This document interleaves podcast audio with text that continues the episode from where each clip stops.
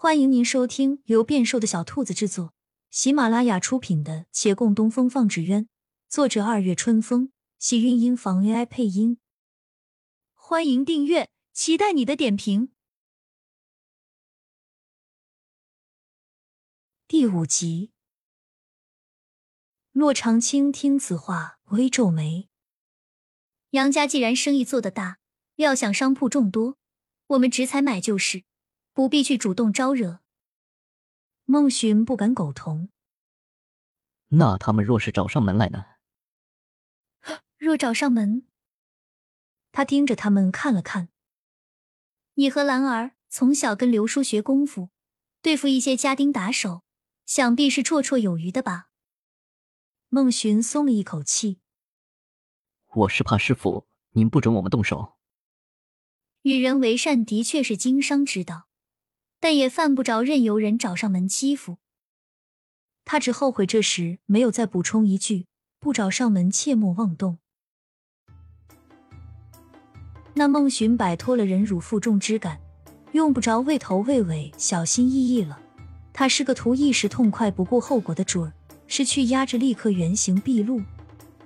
他去杨家的店铺采买水竹的时候，偏好死不死的碰上了上回那个举刀吆喝的红头巾大汉。孟寻见他就分外眼红，不由分说在店里大打出手，反倒是把原本不算大的事儿生生闹到了台面上。结果水竹没买成，孟寻揍了人，灰溜溜的回来道歉，直叫骆长青哭笑不得。明日便是小峰与那个小土匪比试的时间，若来不及，他唯有全都用南竹来做骨架。但那样的话，他内心对于胜负实在没底。他不能将失落展现在徒弟们的面前，却也是遇到了难题。天色已暗，还是无解。门扉有人轻叩，打开门，见月兰抱了席子站在门口。骆长青愕然开口：“兰儿，你这是？”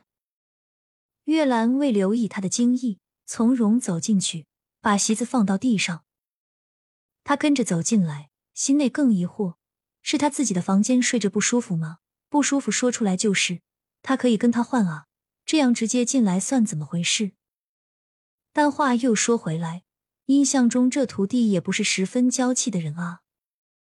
月兰没顾得上抬头，他把席子展开，认真的道：“我是才想到，我这竹席就是用水竹并排编制的，现成材料，还省去了风干的工序。”只需要抽出来削一削，再烘烤一下，但我不确定哪一片最好，还是得拿过来给你瞧瞧。原来是这样，他轻吁了口气，同时又惊叹兰儿睿智，这主意解了燃眉之急。月兰说完，才抬头看他，但见他如释重负的表情，突然想到什么，顿时脸一红，连忙站了起来。师傅，对不起，我绝没有冒犯的意思。该我说对不起，是我想多了。让你多想，也是我的过错。月兰笔挺端正的站在他面前，他见眼前人额上全是细汗，习惯性的抬袖便要替他擦拭，而抬至半途，脑海里忽然冒出了一些念头。他刚才为什么会紧张？因为眼前的少年已经长大了。三个少年同岁，他虚长几岁，又占了师傅的辈分。一贯认为他们是孩子，可是眼前人明明早就比他高了，他是个成年人了。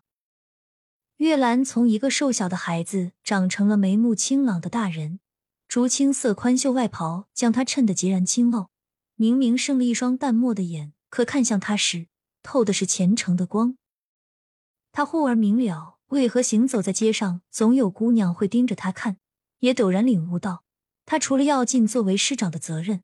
还应保持男女之间该有的距离。他在瞬间心思转了几转，可眼前人显然没有他想的这么多。月兰带着一丝不安望向他收回的手，轻声道：“师傅，你生气了吗？”他知月兰心细，连忙摇头：“我怎么会生你的气？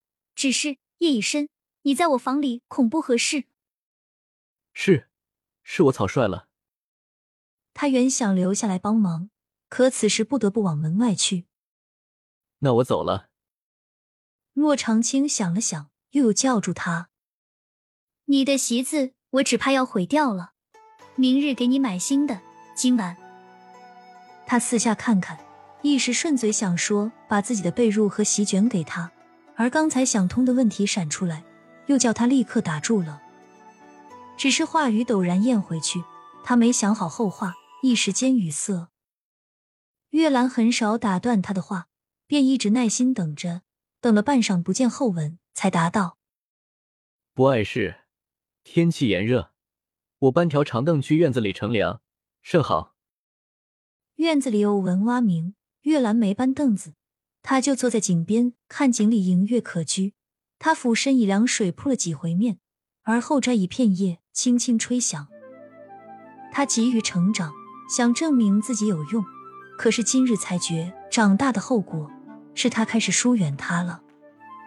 曲声悠扬，给在劳作的人带来一丝清凉，叫他在疲惫中多了些慰藉。只是，一曲还没吹完。有窗户打开，一个棉麻枕头丢下来，他不用抬头，以扬手接住，听孟寻一窗大喊：“月兰，你干什么？大半夜的，还让不让人睡了？”亲亲小耳朵们，本集精彩内容就到这里了，下集更精彩，记得关注、点赞、收藏三连哦，爱你！